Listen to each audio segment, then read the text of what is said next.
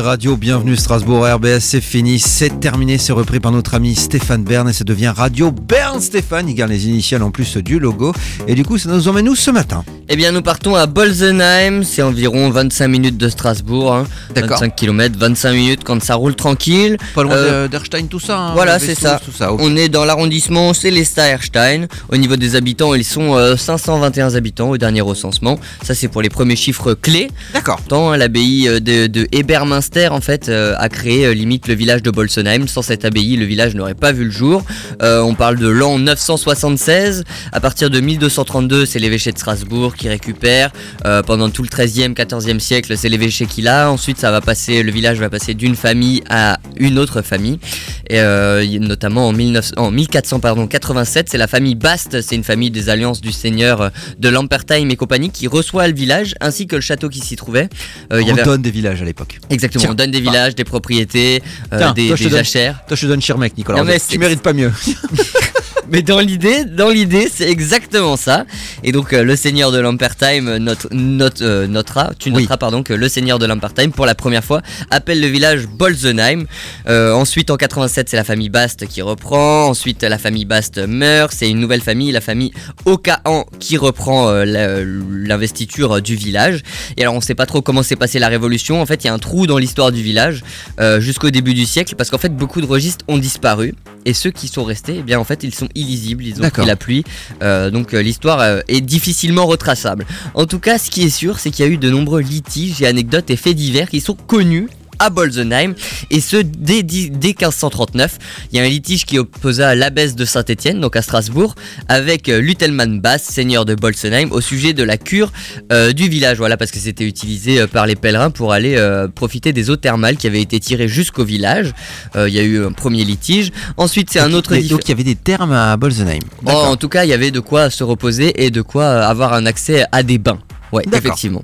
Un peu plus tard, il y a un autre différent qui a éclaté, cette fois-ci toujours entre la seigneurie de Bast et euh, l'évêque de Strasbourg.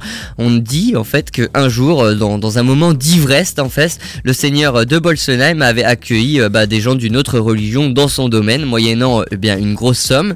Et en fait, l'évêque, quand il s'en rendu compte, il exigea le renvoi de, de ces, de ces non-catholiques et il demanda et, et il demanda également au seigneur de Bast de les rembourser eux et de rembourser la seigneurie de Strasbourg. Au milieu euh, du XVIIIe siècle, les propriétaires du château, eh bien, ils changent, ils changent, ils changent. Euh, c'est un sujet qui est assez compliqué, notamment au niveau des terres et des pâturages. Et euh, en fait, on arrive en 1695 où il y a le procès le plus marquant de l'histoire de Bolzenheim. En fait, c'est euh, Ah, c'est un- bien si on n'a pas eu entre temps. voilà, C'est bien. c'est c'est un procès qui a pour origine un meurtre, un meurtre intervenu en 1460. Euh, c'est l'un des fils de la seigneurie qui est, qui est tué, et il est tué en fait à Schaffersheim, dans la commune limite d'à côté. Oui, c'est à côté, ouais. Voilà, c'est ça. Et en fait, euh, au terme d'un énorme procès où vraiment euh, tous les curés, toute la seigneurie d'Alsace s'est réunie, euh, la commune de Bolzenheim euh, s'est s'est vue remettre euh, en fait la quantité nécessaire d'huile pour faire euh, flamber une femme perpétuelle devant leur église. Ok? Eh ben dis donc, ça met la pêche. hein. ça met la pêche et en fait euh, bah, ça a fait euh, tout un pataquès parce qu'en fait pendant euh, une vingtaine d'années euh, la seigneurie demandait seulement euh, 17 litres d'huile 8h23, ça faisait longtemps qu'on n'avait pas placé euh, Patakès. Voilà. Ça, ouais. Et ça fait tout un pataquès parce que la seigneurie au début qui demandait euh, 12, 14, 15 mesures d'huile pour faire fonctionner une lampe bah, toute l'année en, en hommage à la personne tuée. En fait un jour elle a dit bah il nous en faut plus 13, 14, il nous en faut 20. Et alors là ça a été mais vraiment euh, un problème retentissant. Le vicaire, euh, l'archevêque, tout le monde s'en est mêlé. Et il y a un calcul très précis qui a été fait pour que les deux villages soient d'accord. Et on s'est mis d'accord sur donc 20 mesures d'huile. voilà.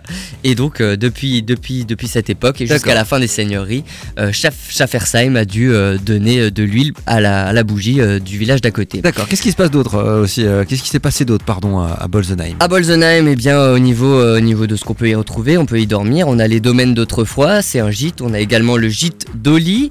Euh, au niveau du village, on peut retrouver une ferme qui vend ses propres produits euh, issus euh, de, son, bien. de, son, de son terroir. C'est la ferme Ril de François. Toujours à Bolzenheim, on a une sapinière. Donc voilà, si vous aimez les sapins de Noël, bien, on les fait pousser à Bolzenheim. C'est vraiment une grande entreprise en la matière. On a aussi également un institut de beauté et au niveau de ce qui se passe à Bolzenheim, on a Martin Bernhardt, c'est un passionné de- de mécanique et de bois. C'est un peu le géo trouve tout du village et de temps en temps, il ouvre son atelier un peu farfelu. Voilà, il y a des objets c'est top. partout, il y a de l'électronique, etc C'est très bien. et c'est visitable. À Bolzenheim, on a aussi une petite star, hein, dirons-nous. On a Marise Girard et elle a participé déjà quatre fois à la mission euh, des chiffres et des lettres. C'est pas vrai. Ouais, et Ah, si elle ça y a déchire. participé quatre fois, c'est parce que ben les quatre fois, elle a soit été très gentille, soit elle Ah, a parce fait. qu'ils ont que 4 téléspectateurs. Non, non, elle a été. Oh, ça va. Elle a été plébiscitée euh, pour euh, sa gentillesse par les spectateurs et en fait elle avait aussi à chaque fois des très bons résultats. Elle, dans la partie lettres, elle déchire tout, c'est dans la partie chiffres qu'elle a un peu plus de mal. Voilà, peut-être qu'il y aura une cinquième participation pour c'est- enfin c'est une victoire. super difficile hein, des chiffres des lettres. C'est un c'est truc de clair. ouf. hein. C'était un truc de ouf. En tout cas, bravo à elle. hein. Ouais, à Bolzenheim, eh bien, euh, depuis 2020, euh, le- il y a un club de karaté. Alors, c'est Bolzenheim-Utenheim, hein, Oui. bien sûr. Mais on peut faire donc euh, du karaté euh, en club. Et puis, Bolzenheim a également fêté, il y a pas longtemps, euh, bah, des, des noces de diamants avec Julien et Marie-Louise Muller qui ont fêté leurs 60 ans de mariage. Bah, bravo eux. Voilà. Et alors la dernière petite chose sympa dont je voulais vous parler, ça s'est passé euh, en 2017 et en fait c'est une classe de Bolzenheim de 1947. D'accord. Et ils sont partis euh, des années, des dizaines d'années après ensemble en fait euh, pour une merveilleuse croisière en Méditerranée. C'est euh, en Donc, fait c'est la, cla- la classe quelle année tu as dit la classe de 1947 La classe de 47. Bolzenheim. Ils sont, ils sont allés faire une petite croisière. Voilà, D'accord. alors euh, bon, sur la classe de Bolzenheim, il en restait 9 hein, de 1947, mais ils se sont tous fait plaisir avec un beau voyage en Méditerranée. C'était organisé euh, donc par l'amicale des anciens élèves. Merci Nicolas Rodier, très intéressant. Voilà, c'était Radio Bern Stéphane. Nous sommes.